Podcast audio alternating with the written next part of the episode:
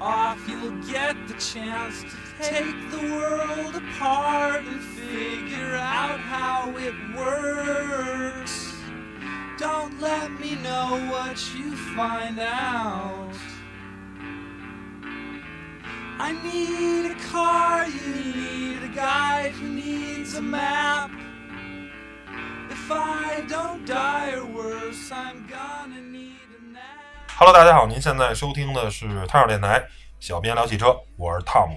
大家好，我是皮仔。哎，本期节目是一期我们自黑的节目，看标题大家都知道了啊。您选车买车的时候，一定不要只听我们汽车编辑哔哔。哔哔，对，呃，为什么呢？就是现在啊，大家一说选什么车啊，一般趋于呢去看汽车网站，甭管是汽车之家、爱卡呀，还是一些新媒体的这些乱七八糟的，自媒体哎，或者是这些大的 KOL，像韩露啊、VIP 啊这些人，或者三十八号啊，去相信他们是吧？因为你们是专业的，因为你们是怎么样怎么样怎么样，因为你们开的车比我们多，因为你们啊有无数种理由相信我们啊，甭管是我们汽车小编或者是行业大的 KOL，对。但是呢，本期节目呢，我们想阐明一观点，就是说，确实，呃，在某种角度来说，应该你们相信我们。为什么？因为我们，呃，专业不好说，因为确实跟主机厂那些工程师们相比，我们确实汽车知识比他们差太多了。但是跟很多不懂汽车或者说对汽车一知半解的人来说，我们又要比你们专业很多。最起码别的不敢说，我们开的车多，对吧你一年可能就开个三五款或者十款车，了不地了不地了。我们可能一个月就能开你一年的车的数量，而且我们更有机会能接触到，比如比较高端的车，嗯，百万级的或者两百万、三百万级的，我们能接触到；更非常 low 的车，几万块钱的，我们也能接触到。但是您如果是一个，假如是十万块钱这个车的这种价位的消费者消费者，您可能周边的朋友大概也都是这个消费嗯级别，您不会开到百万级的。您要是百万级的呢？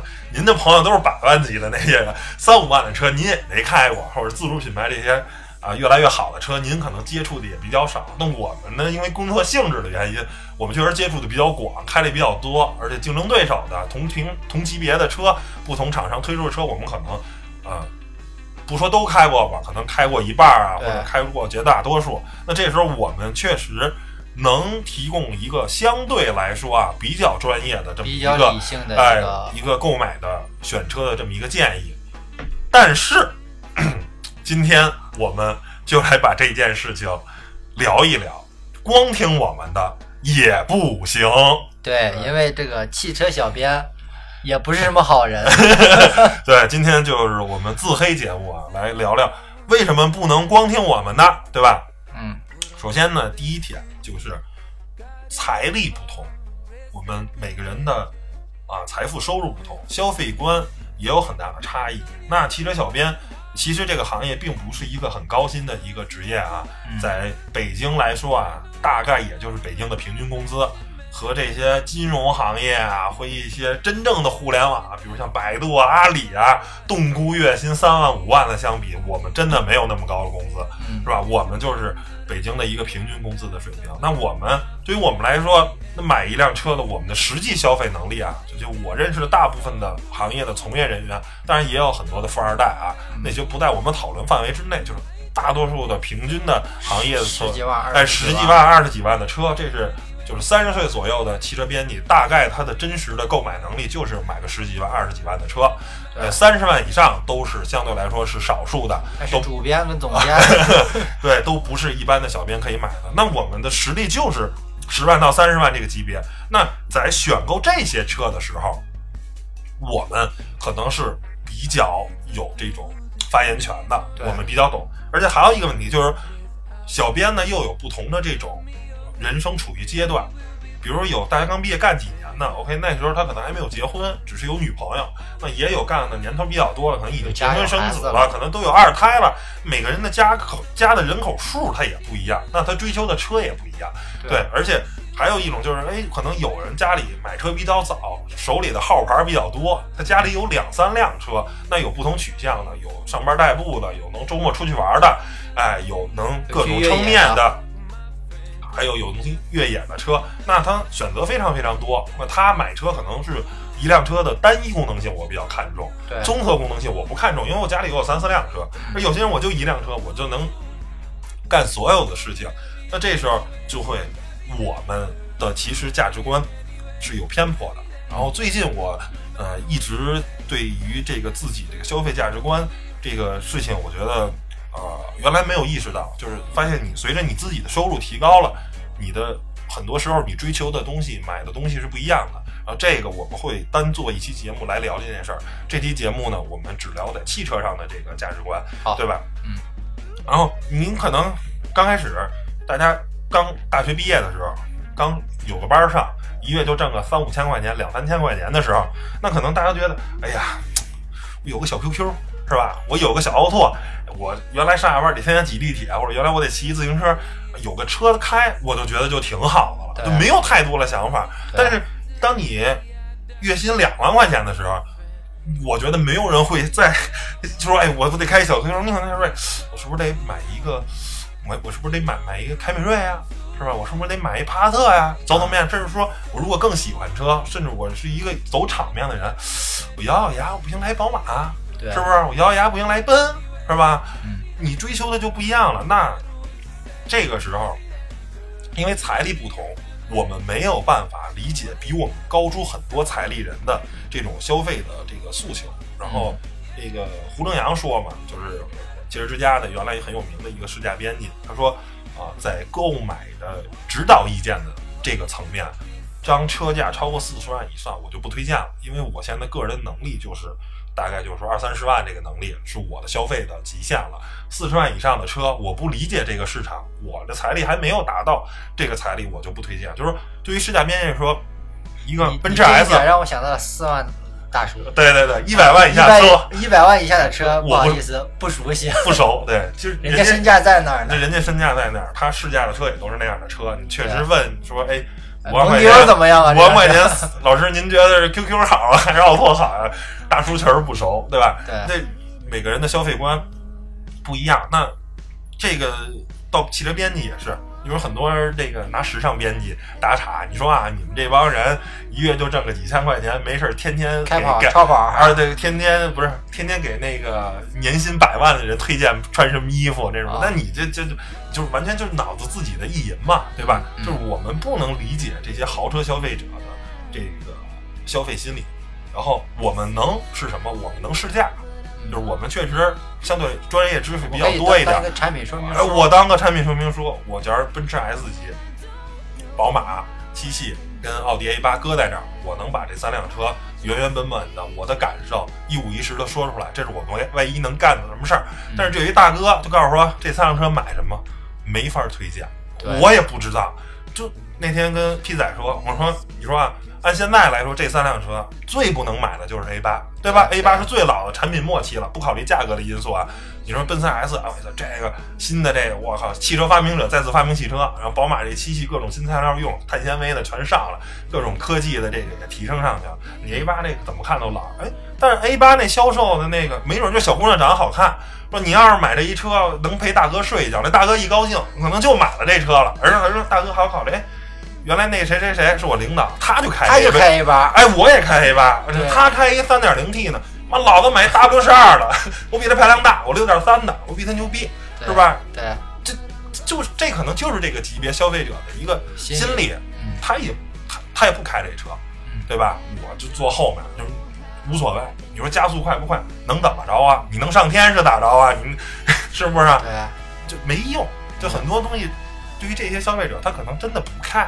他们还是他关注的可能哎，他们关注可能就是一两个点，因为我老板当年买一 F，我就得买一 F，或者当年我那个部门的那个经理，有个 A 八，哎，不是开一五系，老子我现在混的好了，是不是？我创业成功，老子买一七系，我比你大一级，对对吧？可能有些时候这个可能是有玩笑的气氛，但是很多时候有时候可能就是真是这样的。你跟他们说讲，哎呀。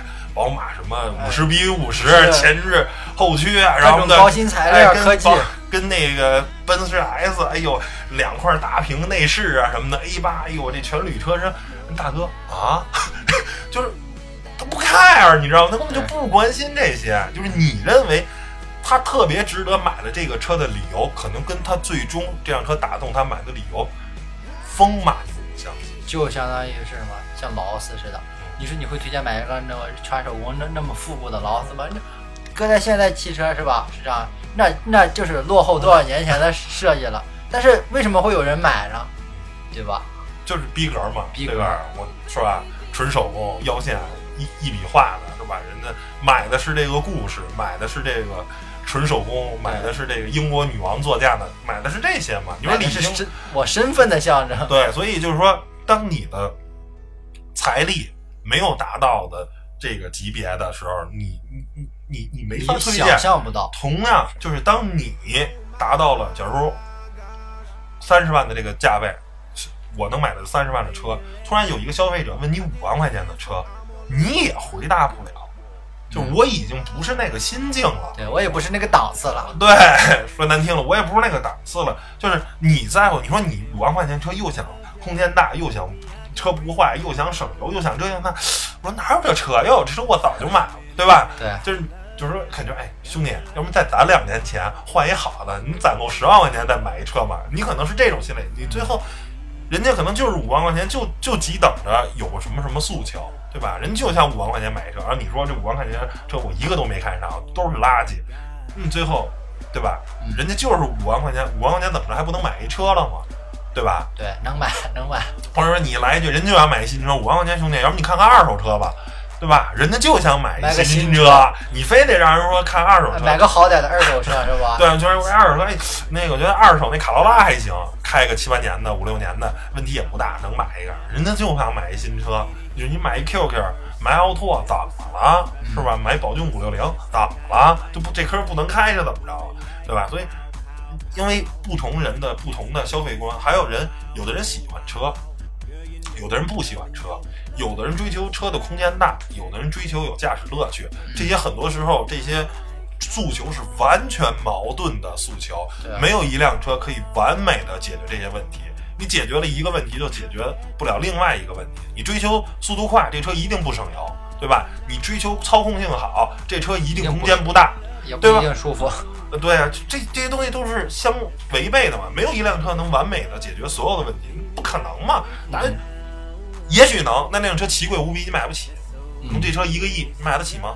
对吧？用用到各种变态级的材料才能解决这样的问题，对吧？那然后你这车造价奇高无比，你又买不起，所以这东西其实就是一个悖论，对吧？嗯所以我就说，消费观的不同，财力的不同，造就了汽车编辑最终给您推荐的车可能不见得适合你，对吧？最最客观公正的就是做个产品说明书。哎，对，就是我只能理解我身价有的。你看，就是有些时候吧，你看这个试驾，有人尤其是试点好车，有时候这个你看这个，我就特别讨厌有些这些这些装逼的试驾编辑们啊，自己去装逼，然后我假如开一法拉利。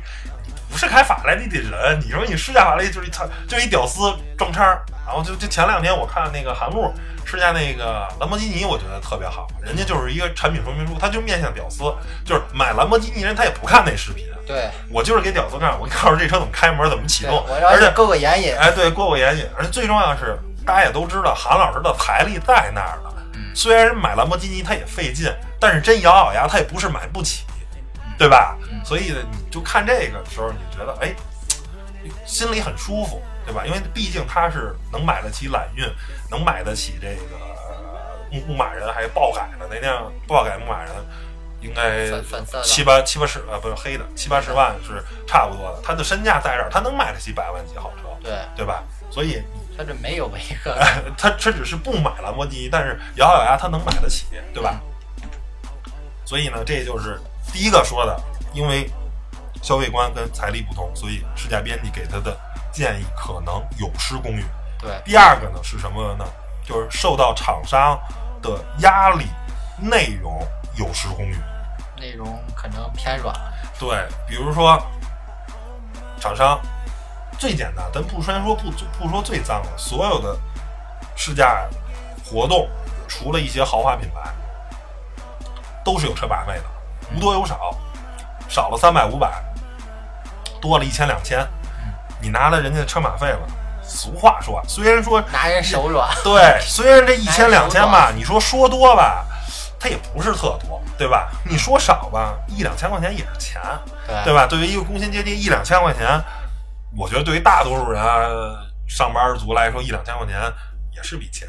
嗯，那你这时候就要心里就有一点点的这种，哎，我看是不是给人往找吧找吧两句啊，是吧？也许这辆车啊，就是六十分儿，哎，不行，写成七十分儿或者八十分儿吧，是吧？你心里没准儿就是不及格，不行，说勉强及格吧，你心里就会找吧，这是一方面，这个是从心理编辑本身的这种材料材料。第二个，尤其就是就是我特别讨厌这厂商，明明他是八十分儿，因为我讨厌他，我就说他七十分儿。还有往往反方向说，第二个就是所有的汽车网站没有一家不是靠厂商养活的。对，你日常的广告投放，你的商业合作、年度框架，对吧？即便不考虑这些车马费的原因，因为豪华品牌不给车马费，但是豪华品牌给你的礼品要远比车马费还多，对可能给了你这些礼品就好几千块钱，给件衣服啊，或者给件什么手伴手礼啊，或者是什么都很贵很贵的东西。嗯，即便没有这些所有车马费，没有这些礼品的因素，你还有主编呢，对啊，你还有你的责任编辑呢，对呀、然后，比如我跟某某厂商，这个网站是一年有一千万的投放，今年。对一年有一千万的投放，然后一看写我们这新车，我靠，写的就就恨不得就不能买了，谁买谁傻叉，人能不急吗？你要这样，今年一千万投放就就就就不投了，嗯，是吧？从公司的销售部一直压到编辑部，从主编压到责任编辑，压到试驾编辑，嘎，你改稿。得必须得写到让人家满意为止，要不然咱一年一千万的投放就没了。嗯那对于大多数汽车网站来说，那一千万这很多很多的钱呀，对吧？嗯或者你甭说一千万，你几百万，是吧？你们这些汽车编辑的这些工资从哪儿出？你们拍照的相机谁买的？设备谁买？对呀、是吧？你这所有的东西没有这些公司正常的盈利带来的钱，你们靠什么吃饭？是不是？谁干的？说理想主义有，但是没有眼前的苟且，没有这些金钱现实，你也活不到今天呀，对吧？是，所以这些，这也就是厂商的一些压力，给你带来这个内容，只能说行业内比较有有有节操的人，有相对客观的这些人，但是呢，很多很多的时候都是很水，有甚至像之家有压力比较高的，这都不是已经成为叫做大家都知道了这种新闻，就是写试驾怎么写试驾，说当天出稿，当天出稿你当天批，当天写字儿肯定不行，来不及呀、对好几十张、一百多张图片你 P 来不及，都是提前备稿、提前写，对车还没开呢，试驾都写百分之八十了。对吧？那你说这样写出来，这车你都没见过真车的时候写出来的试驾稿，你说你能信几分？对，那个就是坐飞机去去某某地试驾某某车的时候，左左前排那个大哥还没试驾呢，稿儿已经写一半儿了。是吧？外观你只能看个大差不差，但是很多时候外观还有细节呢。嗯，你看真车跟看照片绝对不一样。内饰也是，你也只是能看个大差不差。内饰那些用料、那些细节，包括你整个乘坐的质感，你座椅，你你只能看它几项调节，你能看出这车座椅舒服不舒服吗？说看一张照片啊，我就知道这张座椅坐着舒服不舒服，符合不符合人体工学，那不是扯淡的吗？对，对吧？那剩下动力系统那更是扯了。你们你车你都没见过，都没开过，你怎么能写出真实的试驾感受呢？所以那这时候你写出的稿是什么？中庸。这辆车外观设计的有大气，并不失运动感。内饰呢，啊比较时尚，然后线条怎么着怎么着，最后就给你写一句巨废话，水的话，废话，全是无比正确的废话，无比正确的没有用的话。嗯最后这一片大水稿啊，但是反正最后能交差，对吧？对厂商一看，嗯，也没什么负面，大差不差，就这样了。然后呢，一看网站一看，咦，主编一看，好，一百多张图一 P 啊，各种还挺精美。行了，大差不差就它吧。那最后大量，在我看来，这就是生产出来的互联网垃圾。嗯，这些东西你没有观点，没有说明真正的东西，这个行业要么你就做 low，对吧？就是让大家都能看明白，要不然你就达到一定的高度，能把很多背后的故事讲开。如果您是高不成低不就，最后就是垃圾，没有用。你什么都说了，也什么都没说，对，是吧？嗯，这是第二点。第三点，唯一的干了一件事就是增加了曝光，对对对，就是人家要张焦点图嘛，啪，第二天一看，所有三十家主流的汽车网站全都焦点图是我们，然后啊厂商觉得，哎呀，就达到我们的车的曝光了，对吧？嗯，还有第三点就是说，即便是什么都没问题，我们都认为我们这个行业特别的干净，我们这个行业没有潜规则，我们这行业无比的好。但是厂商给的所有的试驾车，都是高配车，高配最差最怕也是中高配，对中配都是很少很少的情况下，就是可能真是生产线不够了，拿不出那么多的车型了，才会给你一个中配。那这跟我们实际买车的时候是不不一一样的。我们买车一般都买中配或者中低配，嗯，对吧？因为那时候大多数时候是比较有性价比的对，啊、买车以以那个开以就是，呃，这上次那个雅阁来说吧，其实像天籁之类的，像二点零的销量往往比二点五或二点四的高的好多好多，这就是中配嘛，大家都是，你像平时试驾借不到这种中配车型，他有他也不给你，对，嗯试驾车都是中靠中配或者是中高配，这以性价比来看，那其实是偏低的。偏低，性价比偏低，哎，先不说排量，咱就说配置的事儿，其实也是偏低的。那这时候，厂商很简单，那我这车有十项功能，是吧？你最好把这十项功能都给我介绍说说，是吧？人家最终的用户感兴趣哪项？是吧？有五项功能的中配车型，有八项功能的中高配车型，有三项功能的中低配，还有就一项的盖板，你自己去选择。那我不能给试驾编辑就给一盖板的，想帮你这车吹吹牛逼，是不是？哎，没有没有？光板没毛，什么都没有。那我我想帮你这车吹，我都没得可可写，对吧？我肯定给你十项，什么都有。哎，你每项好用不好用，是吧？这个也是人家厂商来说，这是负责任的。对于汽车媒体人来说，我这也是一个负责任的做法，对吧？我不考虑。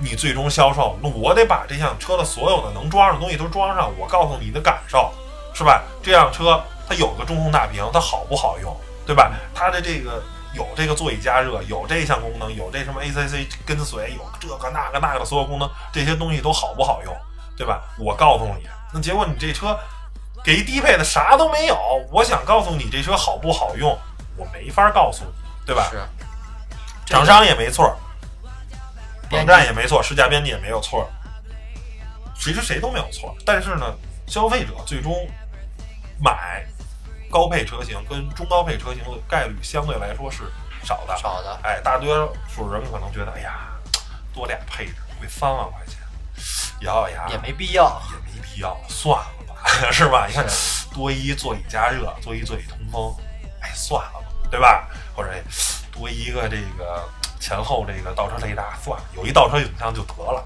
不要雷达了，是吧？看个影儿影儿得了，或者是怎么样怎么样，就哎，七寸，我觉得那屏幕够用了，没必要要十十寸 对吧？就很多时候大家都是这种情况，其实这个情况还有一点儿就是什么，它的这个试驾车，有一些试驾车型它并不是所谓的高配，也不是中配，它是特制车型，是这个这个某某厂商专门来应付这些对。这就是大家，尤其是比如说后期借到的试驾车，可能还好，对吧？对因为车已经上市了，从生产线上已经有，那时候可能还没有，就是一在车没有上市的时候，提前试驾的时候，试试装车。嗯，首先你说味道，先晾着，先晾一个星期，对让媒体老师别别闻着熏晕对，了。没了味道再再给车，所有的装，你想。试装车一共我就装了十辆车，那我啊肯定用最好的工程师、最好的技工，什么都用最好，我给它装上。那你这车的 NVH 什么都是最好的，装配工艺肯定是最好。我一共就装了十辆车，拉出去让媒体老师们试去，对吧？它肯定是好的。那这个十辆车能跟最后咣咣咣量产一天下线好几百辆、好几千辆的真正的量产车量产不了？那但是这也是没办法。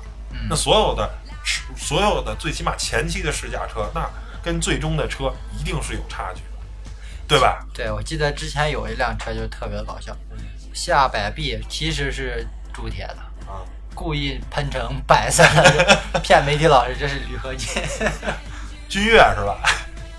好像是别克。具体什么车 VIP 不是有一期节目聊的吗？是吧？啊，嗯。然后这是第三点，就是试驾车都是中高配，跟实际购买是不一样的。那第四点是什么呢？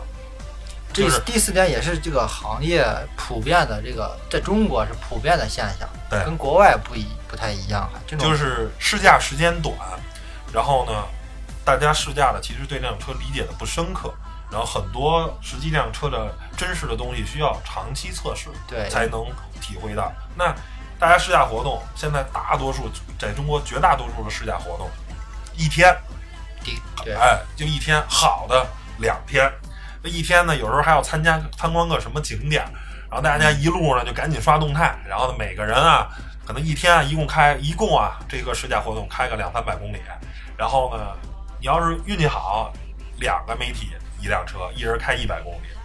你要有时候惨的时候，试驾车不够，四个媒体一个车，对一人平均平均就开五十公里。有的时候那编辑懒吧，他一公里都不开，不开，哎，呃，对，然后呢，就就自己就是坐，然后回来一通胡编，对吧？你都没开过这车，你说你写出来的试驾报告，这东西有公信力吗？或者说，咱就不说，咱就说这二百公里，全是你开的，这车一个车就一个人，而且全是大平路，有可能会找一些山路啊。你先这先不用说，那你说你一人就开，甭说，咱就说开两天，一天开二百公里，你四百公里你就能把这辆车所有的东西都能试出来吗？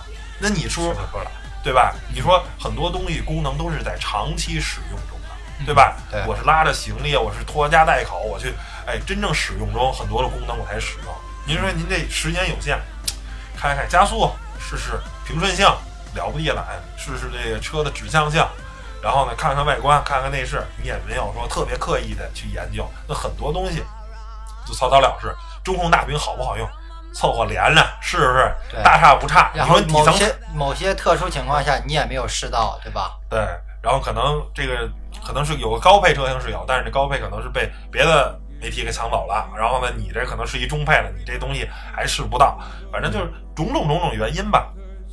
你对一辆车只能，我觉得如果是十分的话就，皮毛的哎你试这辆车，我觉得试到五到六分，了不地了不地了。很多东西是在长时间，有时候东西这功能啊，你可能开一年你都没发现这车是这样的。对对吧？就你自己自己拥有车，有时候都是这种情况。何况你说你得一天时间又忙着，还得拍照片，还得这个那个，你还有这么多事儿，你怎么可能对一辆车进行一种特别系统的、特别完善的试驾？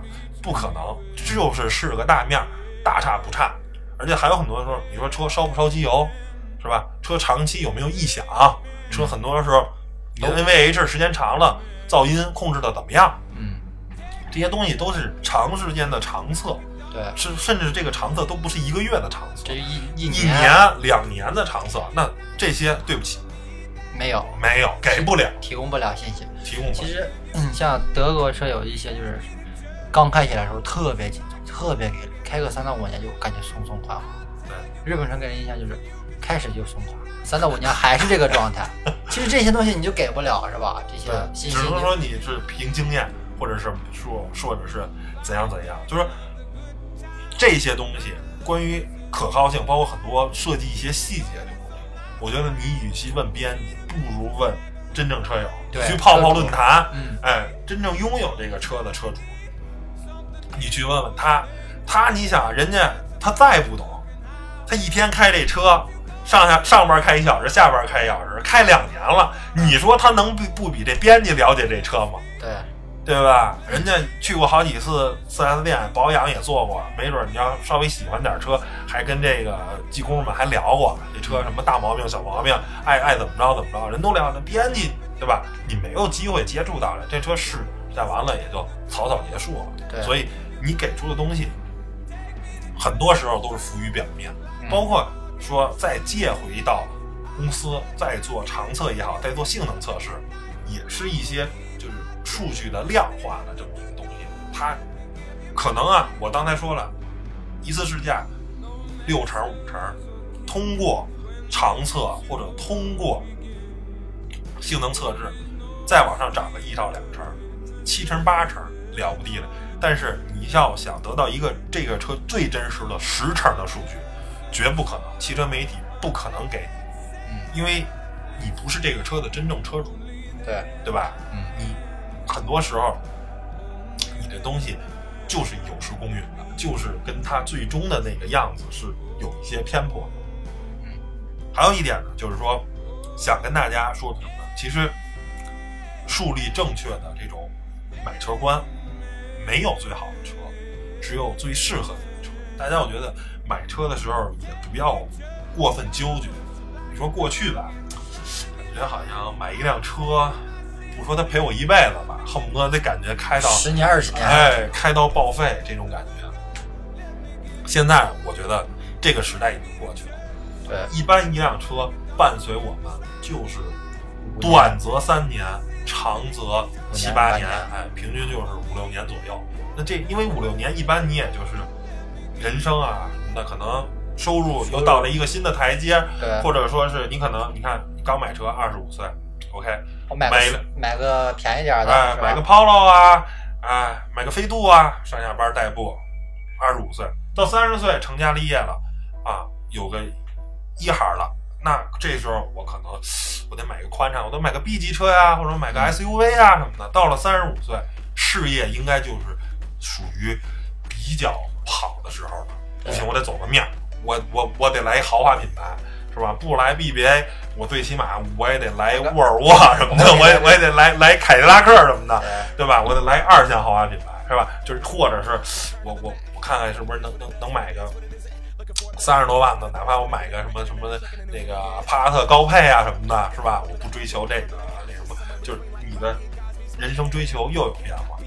嗯，到了四十多岁、五十多岁，可能人又说，我这一生啊都在忙碌，我看到我该出去玩啦，我那什么的，就是每个人的追求都不一样，每个人的人生阶段，不同阶段追求的不同的东西，那你对车的诉求也都不一样。而汽车编辑这个行业，普遍来说是一个年轻的行业，是一个啊三十岁以下的从业者居多，最起码在一线试驾的编辑。到三十岁以上，一般都是当到主编什么的。只有特别牛逼的活动，大牛逼车才会他们才会参加，什么法拉利啊、兰博基尼啊、宾利啊、奔驰、宝马这些活动，他们可能会去参加。一般的车的活动，他们都不会去参加了。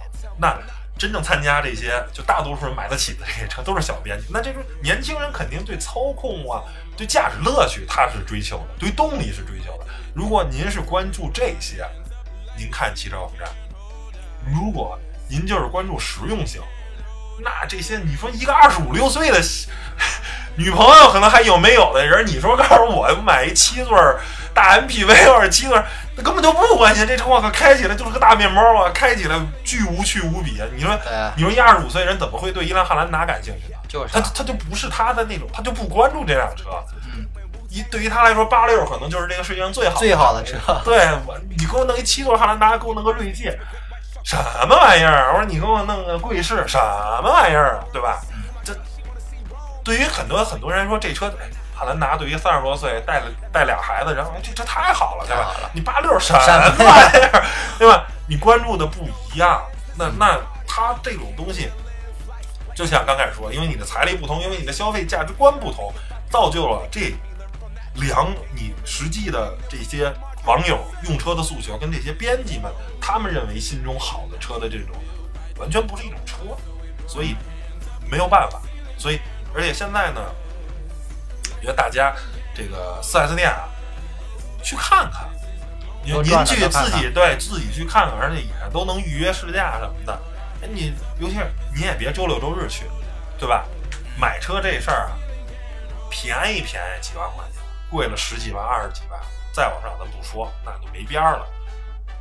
不能说是个大事儿，但不能说是个小事儿。对，周一到周五四 S 店一般啊没什么人。没人，对，对啊请半天假是吧？或者说你倒个休去看看。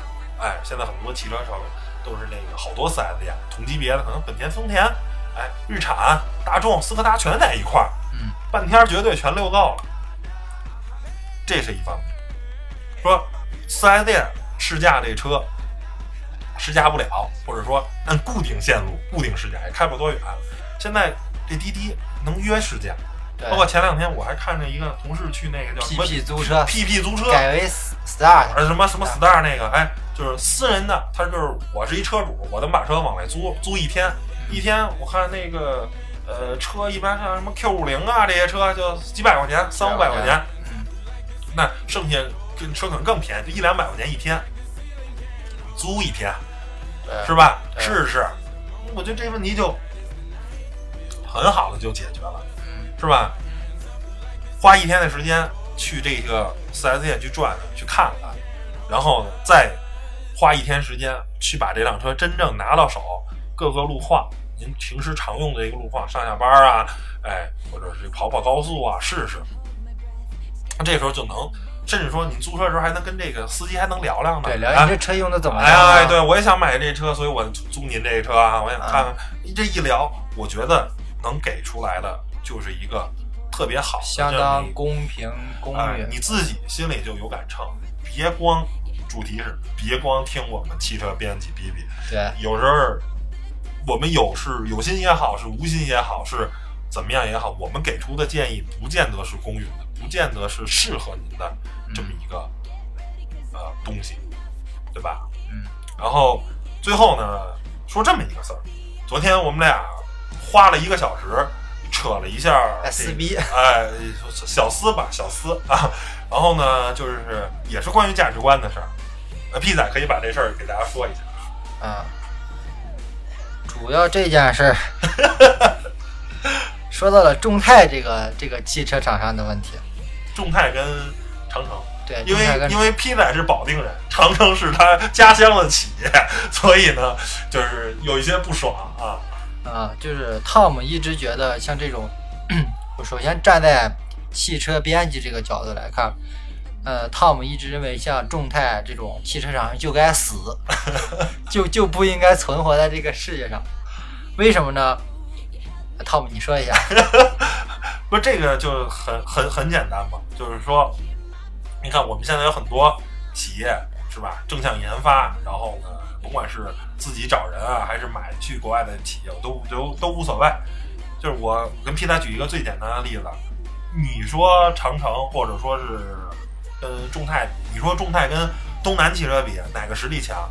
现在这个众泰作价一百一十六亿，卖给那个金金马，金马股份，然后反正都是那个铁牛集团下属的，又是马又是牛啊，听着兰博基尼了，还挺牛逼的，其实没什么关系啊。作价一百一十六亿，那你别忘了，当年吉利买沃尔沃的时候才花了八十多亿人民币，现在作价一百一十六亿。那东南汽车，你说跟这个众泰比谁大呀？是吧？不好说，我觉得俩可能车企差不多。人家东南，我自己设计不了车，我自己找宾夕法尼亚设计局帮我去设计车，一辆车甭管多少钱吧，我自己去设计。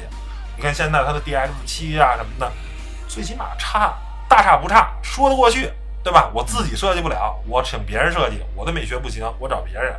中泰是一什么厂商？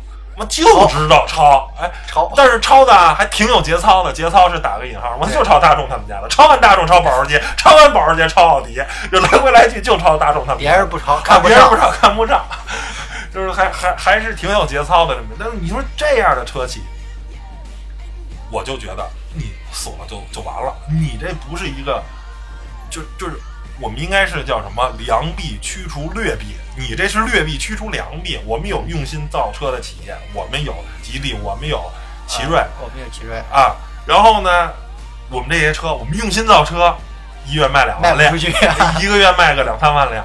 人这我靠，我超我超保时捷，我超那什么，结果这大众什么那个众泰那 T 六百一月卖一万多辆。我觉得买这些人的这些消费者就傻叉，这个厂商就该死。这是我当初提出的观点啊。P 仔是不是这么认为的？你是主要什么考虑的？其实站在汽车 编辑这个角度，我是同意汤姆的这个说法的，因为我们要是我们得学对弘扬正能量嘛。我们有那么多认用心造车的企业，我们不支持，我们支持那些我操抄的，对吧？对，我们要把这些就是、嗯、价值观稍微有点问题的人，我们应该引导上这个正确的价值观吧。我站在的角度是、嗯买这些人的这些车的消费者的角度上面，因为我想、嗯我就有十万块钱，我的用途是什么呢？不是别的用途，我就想买辆好看的车。那我买什么？我总不能去买个东东南三菱什么这个这不好看，然后买个哈弗 H 六吧，也没有这个保时捷好看。所以说我的诉求是什么？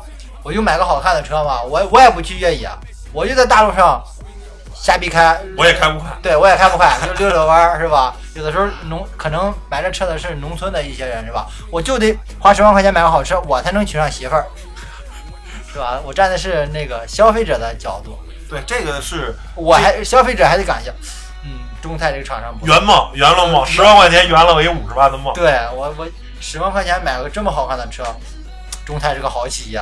是，他这个说的是一种，其实这个跟那些，我觉得这些就是人的这个价值观是有问题的。这就跟说我们这两天骑共享车，然后有很多人毁这共享车，给坐了、胎了，要么给那小板儿给刮花了，让你抄不着车号。其实我觉得那都是一路人。呃，只能说在这个特定的时时间，在这个特定的现在这么一个国情情况下，这些这些这这些他们那些举止吧，我能理解他们，但我不能原谅他们，我不能饶恕他们。我就我仍然认为他们就是傻叉，你知道吗？为什么？就是咱们国家吧，对知识产权是一个特别不注重的国家，对吧？极光跟陆虎，极光跟陆风就看出来了嘛。对，就是我们是一个不注重知识产权的国家。那呃在我们野蛮发展的那些时间，我们可能考虑不了那么多了。对我我们国防工业先抄了，先超了呃什么东西都抄着，哎，什么什么那个五九是抄抄苏联的那个啊坦克。T 五四啊什么的，然后咱们的这个八一杠抄苏联的那个 AK 系列啊，嗯所有的东西都是先抄，OK 没问题。没错。但是你抄完之后要怎对么办你？抄完之后，你比如一个企业，我完成了自己的原始积累了，对，我可能我有我有钱了，因为我有本钱因为。当初的丰田什么斯巴鲁也是抄，当初大家都不会那什么嘛，这就跟你学习一样嘛，谁刚开始也是老师怎么教我怎么学，就跟打游戏似的，我先看看教学，人家怎么出装买装哎备，我就怎么买装备，我也不知道为什么。对，然后你完成了最初的原始的资本的积累，这时候就很重要，是吧？你看吉利就是刚开始他也抄，也是学别人的仿夏利什么的，人家成功了，有钱了，完成原始积累了，人家是走的一条比较捷径啊，相对来说捷径。我直接把沃尔沃给买过来了，那沃尔沃这帮人是最最会造车的一帮人之一嘛。啊 OK，他们帮我们造车，那奇瑞呢选择自己苦和那儿开整，自自己干，这也都无所谓，我觉得都可以，都是都是正路子。那现在你中泰也作价一百一十啊六亿，已经已经取得一定的成功了。如果就是如果这个一两年你再不转型，是吧？你看当初腾讯也抄，嗯，人家出什么我就出什么什么农场啊什么，完成原始积累了吧，马上就转型，做出了二点零了，哎二点零、三点零。你看做微信，微信可是最原创的，我谁也没抄，嗯巨无霸企业。那这时候你企业要升级，你非常非常的重要，你必须得做出改变。那我们对国民的教育也应该是，你看我们有知识版权。其实刚开始吧，大家都觉得听音乐，哎，有版权，然后那个反正大家没人遵守，各种盗版歌下载什么的，然后整个音乐行业、唱片行业就被毁了。然后大家做音乐都不赚钱，对，但是那那现在这些那些音乐人也跟个普通人没什么区别。干干干干就得干别嘛，你反正你靠版税你活不下去，就得饿死。然后呢，看这几年相对来说好多了，大家你得充会员啊，或者你买单曲啊怎么着，反正音乐市场就你你看为什么说欧洲啊、美国这音乐市场很蓬勃，或者包括其实日本跟韩国，人家那个音乐市场也比较蓬勃，就是人家注重知识产权。嗯结果到咱这儿吧，不注重知识产权，结果你就你得弄你的音乐。其实大家看八九十年代的中国音乐市场还是挺蓬勃发展，虽然那时候也有盗版，是吧？那时候你最起码你盗版吧，你还得花五块钱、十块钱买张盘，买个盘的吧。啊现在网上嘎嘎嘎下，你知道吗？就就完全这个行业就彻底被冲击了，彻底完蛋了。那你看现在，你说中国音乐，当然现在是开始有一些好的苗头了，但是最起码五年前、八年前还是非常灰暗的一个时期，大家以后做音乐就跟快饿死了差不多，对吧？嗯。汽车厂商同样也是这个道理。当你完成了第一轮的资本积累，OK，资本原罪我都可以理解，咱也也没有必要道德表，也没有必要道德地，你必须得转型。如果不转型，迟早完蛋。而对于我们的国民来说，也是，你说对于一个人，你如果只是超，你永远都不会超过别人，对吧？嗯人家走一，你走一；人家走二，人你走二，可能人家连续四五六七八，你那时候你追你追不上了，你想超你都超不了，对吧？这个时代就发发展的太快了，而且人家从一走到二，从二走到三，从三走到四，人家明白我一步一个脚印儿我为什么这么走走？你是你走哪儿我走哪儿是吧？你就跟你当头炮，我也当头炮，把马跳把那都让人打过去，你你不知道怎么着了？你这前面没电呢，你打过去了，人家就吃了你了。对吧？就是这么一个简单的一个道理，行吧？反正花一期的时间，从就是买车啊，不能只听汽车编辑哔哔，然后到后来这个关于这个自主品牌，包括这个这个东西一种传播相对更正确购车价值观的。然后我希望那些买陆风叉七的、买众泰的、众泰的买北汽什么 B 勾四零、B 勾八零那些，其实同价位有更多的，比如说你买 B 勾八零二十多万可以买劲畅，对吧？可以可以可以买国产的陆风叉八吧，是吧？还有那个什么驭胜 S 三五零那些总可以吧？包括你说你买众泰，你买 T 六百同价位的，像你说吉利博越啊、X 五啊什么的那些车都还可以吧？就话哪怕你买一个长城，虽然长城长城是外观是坚持自己自自己的东西，然后那个平台是抄别人的，抄别人的最起码它有点自己的。这个众泰啊，是是什么都不是自己的，发动机三菱的，变速箱现代哎性的那然后底盘不知道从哪儿偷来的，然后外观是超大众的。你这么一厂商，我就真的赶紧死了就完了，真的太太不是正能量的一个一个一个东西了。这就是汽车圈这个厂商的这个一一颗老鼠屎。一颗老鼠屎，别坏了咱这个大好的一锅粥。对，别人看，哎，他老抄，他这么成功，我也抄，这也也不好好干活了。对对，行吧，那本期节目就聊到这儿，谢谢大家收听吧，拜拜拜拜拜。拜拜拜拜。